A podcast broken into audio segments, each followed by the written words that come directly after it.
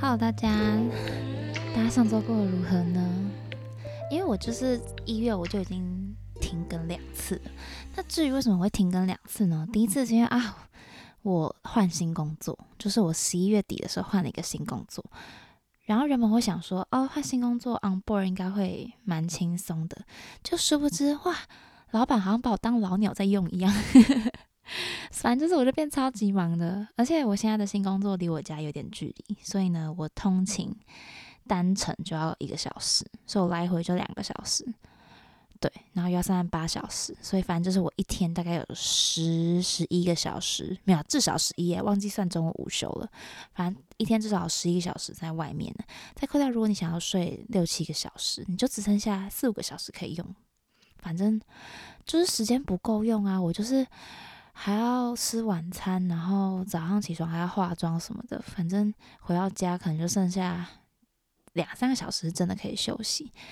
所以这样之后就发现，哦天哪，我不是时间管理大师。我原本以为我是，但我不是，所以就根本没有办法好好坐下来录音。然后那阵子因为太忙了，思绪也就是你知道一直在工作这件事情上，所以完全没有灵感。对，这就是为什么。那为什么上礼拜会停更呢？是因为我感冒。我就是一月一号很开心要去跨年，就跨年呢，我就怎样，我就大感冒，我还看了三次医生。而且那个大感冒是，就是不知道怎样诶，我就是鼻子就是很烂呐，而且 我又有过敏，反正就是鼻音超级重，然后中间一度鼻塞到我好几天都只睡三个小时，因为我睡不着，不睡不着，就是你知道没办法呼吸就睡不好，然后我就看我的 Apple Watch 那个监测，很恐怖诶，我就真的只睡。三三四个小时，就三个小时有几分钟之类的，然后隔天起来还是要去上班，所以说实话，就养病也很难养啊，因为就是生病，然后睡不好，可又要早起上班，所以就是一拖再拖，就变成现在这样子。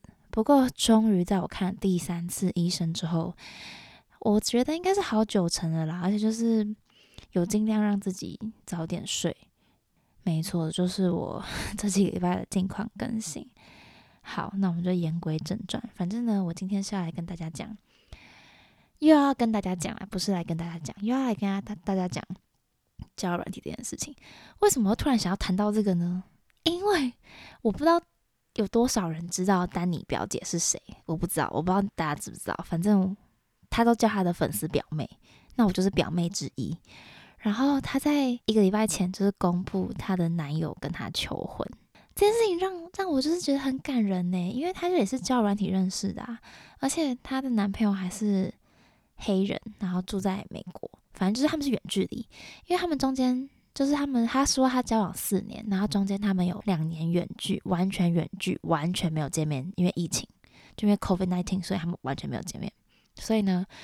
我就觉得天呐，四年呢，四年有两年没有见面，然后你们最后还是修成正果，我就觉得哇塞，真的是太励志了。而且我必须跟大家说实话，虽然我前面就有呃跟大家分享过教软体的事情，但大家不知道的事情是，曾经的我也是很鄙视教软体，因为我记得我刚上大学的时候，然后我听说我的高中朋友。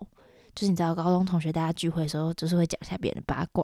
听到说，哎，今天有个朋友，她现在男友居然叫软体认识的。我那时候还你知道嗤之以鼻，想说，哼，叫软体认识一定没好看，马上就分手。虽然他们最后是分手了，但是呢，我那时候是对于加入软体，我是觉得是邪门歪道，你知道吗？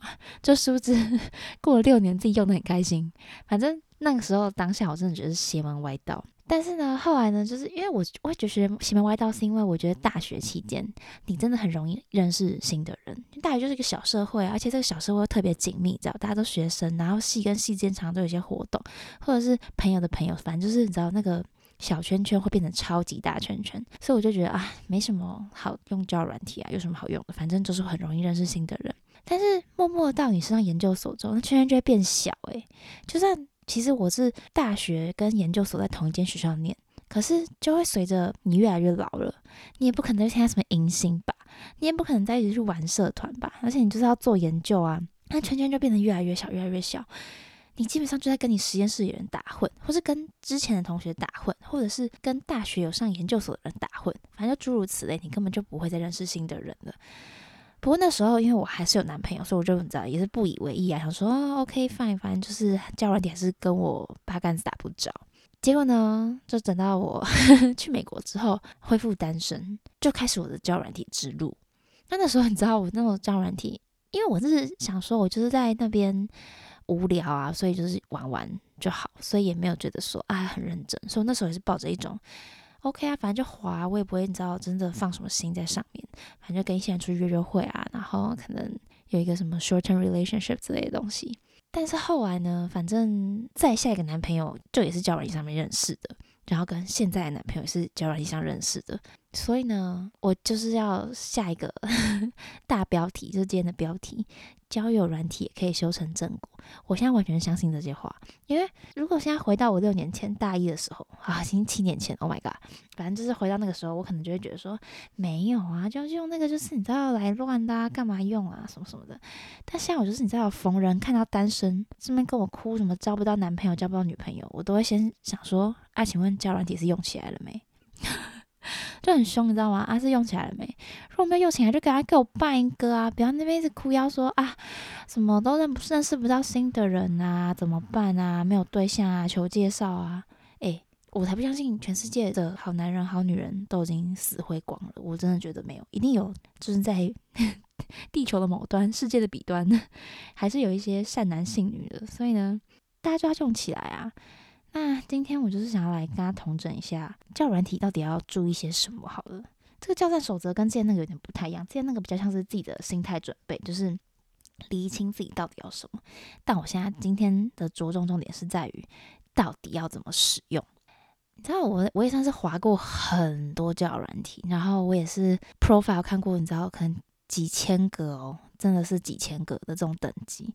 反正呢，我就是觉得这个世界教软体，第一个看什么，就是看你的照片啊。我是说真的哦，就是教软体是一个很现实的地方，你就是只只是用一张照片来看它好不好而已的这种程度。所以呢，其中我觉得大家一定要有好的照片，但是好的照片不是说什么啊，我要去拍一个超美写真或是超帅写真来吸引，那太做作了。我觉得假设交友软体的 profile 照片要三张好了。我来跟大家 介绍一下要怎么放这三张照片。其实现在都规定至少放五张诶，反正我呢，我觉得最好就是呢，一张是什么？一张是你的自拍照。诶，我没在开玩笑，我觉得要一张自拍照，就是一张你拍出来你觉得很满意的自拍照。那第二张呢，最好是户外的照片。那这个户外的照片呢，风格可以依照你个人风格来进行。假设你真的很喜欢大自然，那你就是在大自然的户外合照。那如果你就是不是爱大自然啊，那也不要装了。我们就是假设你就是爱喝酒，也是户外啊，你就是爱出去，爱爱出门跑啊。你可能是个 E 人嘛，MBTI 的那个 E 人，那 OK 啊，你也可以就是你知道喝酒的那种照片啊，反正随便，反正就是有一张在外面的照片，不要让人觉得说啊你都不出门，好像很无聊。但是 I 人也不用说什么啊，或我就我就很害羞，我就很内向，所以我不爱出门，我很宅啊。那没也没关系，很宅也会有踏出门买咖啡的时候吧。或者是拿 Uber E 也要下楼啊，反正就是各种，你不可能真的这辈子都不出门，所以呢，我觉得要一张户外的照片。再呢，进阶一点的话，我觉得你们可以有那种吃饭的照片。我不知道，我觉得吃饭很接地气，反正就是 我这个很奇怪的理论，但我觉得吃饭的照片还不错，就吃东西啊，或者在餐厅的照片，我觉得很可爱。然后呢，再来下一张全身照。我跟你讲，全身照真的很重要，诶，全身照很重要，因为你知道，假设你的脸间六十五分，但你的身材可能有七十五分或八十分，那你觉得整个平均掉，诶，你就会上升很多啊。但是如果比例不好的话，那我就没办法了。没有，我跟你讲，现在拍照技术很重要，不用修就可以把你拍的腿很长。所以呢，你就看看身边有没有那种很会拍照的朋友啊，帮忙拍一下。那第五个，我觉得是有点加分，或是有点难，或是我把它放在同个类别。就是你需要有一张宠物照，那如果没有宠物的话怎么办？这就是跟朋友的合照。但拜托，朋友的合照，我觉得人数是四人为上限。那我就看过那种剖合照，然后剖什么十几个人，我想说 Where are you？你在哪里？我找不到诶，我真的，知道叫软体很脸盲，我真的没办法找到你在哪。而且如果那合照里面有人长得比你好看怎么办？我就突然觉得说，哈，比较一下，好像没那么可爱，没那么好了。反正第五章这个宠物与朋友照，这个算是加分题。要有宠物的话，就是跟宠物合照，或者你拍张宠物也可以啊。但是不要说什么要老家看猫之类，这就太老套了。然后照片之后，我知道还是会有很多人，除了照片以外，也很会看那些，就是他到底写了什么。那在此跟很多男性说，我知道现在非常非常流行，就是去露营啊、登山啊。冲浪啊，潜水啊，我让你们写，就是为让大家让大家觉得你们有很多兴趣爱好，我觉得这是好事。但是每个人都在百越，我就很怀疑，真的全世界人都在爬山吗？我身边就都没有这么多人爱爬山啊，那怎么会每个男的都给我写爱百越之类的呢？我就你知道很 confuse 这件事情，confuse 很久。但是我是觉得，如果你要写这些，那你照片一定要放你登山的照片，不然就与事实不符啊。然后在这边建议所有男生女生，我知道你们想要认真交友，但是呢，你们知道漏漏等的 profile 我真的看不下去，就是我会觉得这些就是我们更熟了就会知道了。可是你现在写那么多，我我不是在看你履历耶，很多人是以自传等级来写的。我觉得呢，嗯，我之前爱用的软体叫做 Hinge。然后那个 Hinge 呢，它就是有类似那种快问快答的感觉，你可以自己选题目，然后你回答，最好都选一些有趣的，或是会引起别人想回你的。我记得我那时候写一个，反正每次每个男的，就是有按我爱心，都是回我那个问答。那个题目好像是说 First round on me，然后我后面是写 If you buy me dinner，就是如果你先请我吃饭，那我就请你喝第一杯。那所以每个人第一句话会说，那今天晚上要吃什么什么之类的，反正就是。是要给别人一个机会来来回应你呀。如果你只是说我爱爬百越，那如果只要是不爱爬的男的、女的，就没有地方切入了诶，除非你长得超级帅或超级美，那 of course 每个人都会以照片为优先。我我觉得这就是叫软体很现实，让大家会觉得很过分的地方，但没办法，这就是真的。所以我就觉得说，照片第二关关于你的 profile，你一定要留下一些线索。那线索真的很重要，就是你要让大家有地方插入你的话题。然后我记得我那时候有个白人朋友，我看到他 profile 都直摇头。你知道，你可以说你喜欢听音乐，但我建议不要讲你特别喜欢听哪一种，因为你就会只吸引到真的也特别喜欢听那一种了，那你的基数就会变得很小。我那个朋友就写他喜欢听 rock rock music，然后我就想说，我就跟他说：“嘿，老兄，你真的是不能这样写，你写 rock music，那如果有人就是没那么喜欢 rock music，他就绝对不会画你。但是其实这个不是个 big deal 啊，就是你。”对方不喜欢，或是对方没有这么爱，你们就不要一起听 rock music 就好了。你们可以一起听别的。所以我觉得这种时候，你反而要给一个很中性的答案，就是你喜欢听音乐。这样子，我是不是第一句问你说，哎，那你喜欢听什么样的音乐啊？至少先开启一个话题嘛。那如果你们俩真的是听完全不同种的，那就 OK，好，那就是很高兴认识你，这样子 就不用继续下去。不过我觉得你要先开启这个机会，先把大门打开，把人放进来了，再开始把门慢慢缩小。一开始那个门就开的那要大不大的，塞不进去，哎，真的没办法。所以我觉得大家照片之外，profile 的问题很重要，profile 写法很重要，要把你的兴趣放大。放成就是让所有人都可以接受那种范围。那再就是，之前有个人问我说，要到底要跟多少人聊天？其实我觉得你们问错人了，也不是问错人啊，就是这就是要问你自己啊，你是时间管理大师吗？还是你是你你面对跟别人聊天是以什么样的态度？因为我记得我那时候我基数放的很大，可我那时候的心态是，我就是 open minded，我就是来交朋友的。那如果有机会发展成别的关系，或是更进一步的感情交流，那也很不错。但是一开始我就是保持着，我就是认识新朋友的感觉。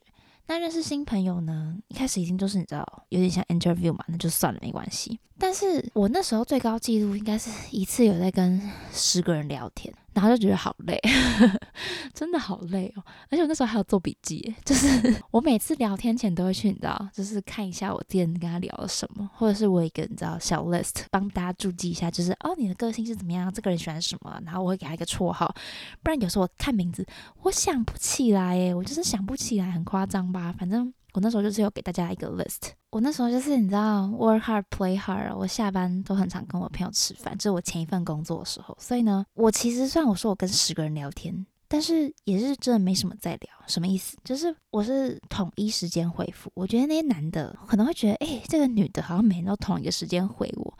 我那时候大概是分成早晚一次，就早上我上班刚到公司，你知道，还在睡眼惺忪啊，正要弄咖啡的时候，不想工作，我就把前一天有回我的男生的讯息回完。那第二次是什么时候呢？是回到家还不想去洗澡，懒在床上的时候，会把讯息再回一次。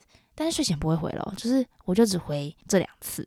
所以那时候就是后来，我现在男友就跟我说，他有发现我都差不多时间回，而且他说他那时候发现的时候就知道我一定是在跟很多人都在聊，就是因为我就是群发的概念呐。但是群发其实很累，因为你知道我在一个短时间内我要回复完全不一样的 information，就是那个资讯是完全资讯量太大，真的太大。反正虽然说我基数算高吧，就我可能跟十个人聊天，但是呢，我的聊天的频率跟深度是很不怎么样的。我觉得人还是要见面才知道，所以我才喜欢快速见面呐。反正那十个那时候为什么有些人还会拘聊还不见面呢？是因为老子没有空，我没有那么多时间。我就是 OK，我一个礼拜可能跟我朋友出去几次，然后才轮到跟这些男生第一次出去。所以呢，当你还没有跟他们出去的时候，你就是还是要 keep 那个。聊天的频率，反正就为了 keep 那聊天的频率，你就是每天都还是得回。那时候也觉得自己很烦，可是就是我很贪心，我就觉得哈不行，我既然都已经是配对，代表我觉得他还 OK，那我就想知道他到底怎么样啊。反正我的好胜心大于我的惰性，所以呢，我就是每天还是会回个两次差不多。那再来呢，我写的下一个重点是什么？你知道吗？我写的是累也要锲而不舍，因为我就觉得，哎，其实说实话，跟很多人聊天很累，可是你要相信爱情，爱情才会找上你。我不知道大家同不同意这个。我之前就是会觉得说，你要说你单身很烦，你想要交对象，那你就要付出一定的程度的努力啊。就是你就是坐在那里。然后每天回家就是你知道也没有在社交，你跟我说哦，我好想交男女朋友，请问人是会从天上掉下来吗？还是怎样？你会在路上突然就是偶遇，然后撞上去，然后变成什么转角遇到爱吗？就不会啊。所以我就觉得累也要锲而不舍，这件事情是真的。当你对恋爱或爱情还有一丝幻想，或者是还有一丝渴望的话，你就是没办法停下来。你停下来，你要期望。大家来追求你嘛？当然，如果你说你美若天仙，或是你真的是帅到不行的话，那我就 OK OK。Maybe 你真的是人会自己掉下来，但是我觉得普罗大众就是还是要靠自己的努力啦。所以我那时候我写的重点是累要锲而不舍。像刚刚我说聊十个人，那就是我锲而不舍的部分，这点真的很重要。你就是滑，反正滑也不用也不用钱啊，就是你不要花钱，你就是滑嘛。总是会滑到让你觉得满意的对象啊。那如果既然你满意了，你就开始跟他聊天嘛。不过我在这边要跟大家宣导一件事情，就是我希望大家在用教软体的时候不要变一个人，你就是你呀。你总是会遇到那个接受你就是你的人。我就觉得啊，要装成另一种让对方喜欢的方式好累哦。如果我今天装成这样他才喜欢我，那我也不想要诶，因为为什么？凭什么？为什么不是他装？或是感情不是？靠一个人在撑啊，就是这个双方的回馈，所以我就会觉得说，就算是刚开始聊天，当然你要有礼貌，但是呢，我是说，就是礼貌之余，基本的道德之余，你就是做自己，不用在那边装说啊，你很害羞，或是你很大方，你，有不喜欢的地方就是可以不喜欢。再下一个重点呢，我写的是不要做慈善。什么叫不要做慈善？这跟上一点其实有点关系哦，不是上一点啊，就是跟我刚刚讲做自己有点关系。你不要为了让对方喜欢你。而失去原本的你自己，因为就是像我很常讲的，凭什么？到底凭什么？或者是如果对方因为你做一些事情而导致了一个你不喜欢的结果，那就不用继续下去。我觉得有些人会觉得说，哈，好可惜哦，我已经付出很多时间了。没有，就算你们见过一面也没有。你们见完面，你们你还是可以封锁他。就是到底为什么要委曲求全？所以，我就是说，为什么不要做慈善？因为时间很宝贵，你的青春也很宝贵。我觉得很多人会心软，或是被卢小小，或是被一些事情冲昏了头。那我就会觉得，那你就要回归去想，你对于这个恋爱的本质，你的要求是什么？有些底线，那个 boundary 已经设好了，你就不要再去想办法跨越它，或是会觉得说，哦，他以后一定会改。不，他不会，因为自己想想嘛，如果今天换做是你，你会改吗？如果是一件你你很坚持，或是你 maybe 二三十年都在做的事情，你会为了另一个人改吗？我觉得太难了诶，这就是一个做人最基本的样子啊。就像是价值观不同，你不可能去跟对方说“我一定要你改”。像是我觉得，如果你们价值观大概有九十趴是互相吻合的。那那十趴你可能就是可以说好，我们靠磨合看看。但如果今天你就是五十趴，那怎么办？你们五十趴不一样诶，这个不是磨合就解决得了的事情，大家知道吗？诶，大家不好意思，不知道刚刚大家有没有听到，就是刚刚一阵的声音 杂音，因为我家狗刚在外面大吵架，吓死我了。就我们家两只狗，它们就是很爱吵架，所以它们刚刚就在吵架。没错。但是现在是好了啦，那再来再讲最后一点，交友软体你们使用了，代表你们在意什么？你在意效率啊，因为你们不在意效率的话，你们就是在路上等着别人转角遇到爱就好了。但你们用教软体，不就是因为你想要交到对象，积极的举动吗？是吧？因为有些人跟我说没有就佛系滑，哎，那拜托，我觉得佛系滑的人真的要不要直接打你是佛系滑？因为我知道很多人是很认真的在交友你上面努力的想要找到另一半，所以如果佛系滑的话，要不要建议就不滑？你就滑 IG 就好了，就滑 IG 的正妹就好了，或者是 IG 帅哥就好了，或现在很流行的 Thread，Thread 上面超级多善男信女，反正就是好像很多人都在玩那个，所以呢，对我自己有在玩啦，可是我自己玩是把它当日记在写，我都写一些流水账，或者是写一堆不重要的 TMI 跟朋友分享，就我追踪人数可能。二十二三十个而已，就是跟我的好朋友分享一些我我烂事啊，或者是像我最近发的这一篇是，就是好像昨天发的吧。我发说一月一号到现在都还在感冒，到底是怎样？可能是领口风水不好 之类的。所以呢，我就想说，好，那大家如果今天滑交友软体，就是为了要有另一半的情况下，到底要怎么确认关系？我觉得这就是交友软体另一个很让人不知道该怎么办的地方。因为叫软体有一种不安全感，比如说你今天开始跟这个男生约会，或是你开始跟这个女生约会，你怎么知道你是唯一那一个？你懂我意思吗？你知道约会可以跟很多人约会啊，我也是走这种路线，你知道吗？我也是一次跟就是礼拜一 A、礼拜二 B、礼拜三 C 这样子 A、B、C 男之类的，就是排好排满。但是当 A、B、C 男其中一个真的很喜欢你，那到底要怎么讲？我跟你讲，这个，我跟你讲，天哪，我好像什么老师在骂学生。反正就是我会觉得，这时候不用什么旁敲侧击，就是直球对决啊。我们玩教软体，或是不是玩啦？我们使用教软体，不就是目的性一致吗？我们就是来找对象的。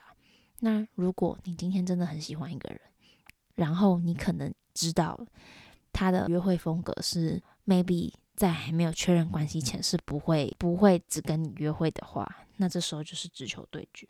我就觉得这蛮重要的。你不一定要马上叫对方删掉软体或是怎么样，但是你可以表达你想要的。比如说，你可以跟他说：“我现在真的觉得我蛮喜欢你的，所以我从今以后就只打算跟你约会 之类的。”哎，我不知道啊，反正就是可以讲这种话。你讲这种话的程度上。也没有到哦，超级直球对决。我觉得现在这个就是擦边球而已，没有直接正中你的脸，正中对方的脸，反正就是一个擦边球。表达自己的感受的同时，让对方知道你很在乎他。那对方这时候就会回头去想，诶，那我对你到底是什么？如果他马上就跟你说，诶，不用啊，不用啊，就是还是多跟别人见面啊。我现在可能就是还没办法哦。那你就诶，也知道，那可能你不用。把心交出去，或者是你可能且走且看，你也可以真的再花多一点人。Maybe 这个 Mr. Right 不是他，所以我就觉得说，就是建立起自己的立场很重要。或是如果先是对方跟你说他只在跟你约会，那某种程度上他也是对你施压嘛。那如果你不想要，我觉得也可以直接讲，诶，就是没有什么好害羞的。啊。这也是回到刚刚不不要做慈善。如果你没有觉得你到那个程度，你没有想要交往，你也可以直接讲。我觉得现在的人应该都。比较大气了，就是比较不会觉得说哈会不会很伤对方的心啊，或者是会不会很很玻璃心啊？但我觉得这个也没有在测验人家，就是你表达你的立场的同时，你就会看出一些他更多的特质。所以我觉得直球对决还不错，但是我这直球是擦边球对决啊。不过假设这个之后再进一步，比如说你们现在就换变成一对一约会 exclusive 的话。你们就是可能想要正式成为男女朋友的话，就要再直球对决一次。那这次真的就是要打在脸上，因为不打脸上，到底要怎么跟对方交往？我之前曾经有问过一个法国人，他就跟我说：“哦，他他们都是你知道，就是开始约会、约会、约会、约会、约会，然后就在一起了。可是也没有人说是从何时在一起。但我就觉得这好像不太符合我们亚洲的思维，所以呢，我自己也不太喜欢这样，就是没有个确定感啊。而且是要到哪一天他才会觉得你是他的对象呢？这我不知道。不过他那时候是跟我说，他可能刚开始就是开始认识一个女生的时候，他可能假设他们一起出去，然后有朋友一起出去，他可能就会说这是他朋友。那到有一天他就会说，但她是我女朋友。我觉得哦，OK，可是我总不能等到那一天到来吧？就是我要一直等到什么时候？我没办法，我是我是一个急性子的人，我就是会觉得不行，我现在就要知道，你现在就要跟我讲。所以呢，确认关系、自救对决很重要。以上就是我今天对于使用交友软体的一些如何修成正果的方法。虽然呢，我也没有说什么啊，无论结婚假或者怎么样，但是至少我就是有交到男朋友。然后丹尼表姐是一个 非常好的例子，就是她教软体使用的非常成功，修成正果，让对方跪下来拿出一颗大钻戒跟她求婚。身为表妹，我也在此恭喜丹尼表姐，终于在四十岁的时候把自己嫁掉，诶，好感人哦！那时候看到那个看到那个 real 的时候，我就超惊讶，而且你知道那个 real，他原本在骂他爸都不回讯息，他爸叫光仲，施光仲。他在骂他爸不回讯息，就在结尾突然说：“哦，他爸不回的讯息是他宣布他要结婚。”我想说：“Oh my god，这是我看过最平易近人，就是跟大家分享自己 engage 的消息了。”但默默的非常感动。对，好啦，我的猫咪在叫，它想吃饭了。那 今天这集就到这边，希望大家这周会过得很顺利。那我们就下次见啦，拜拜。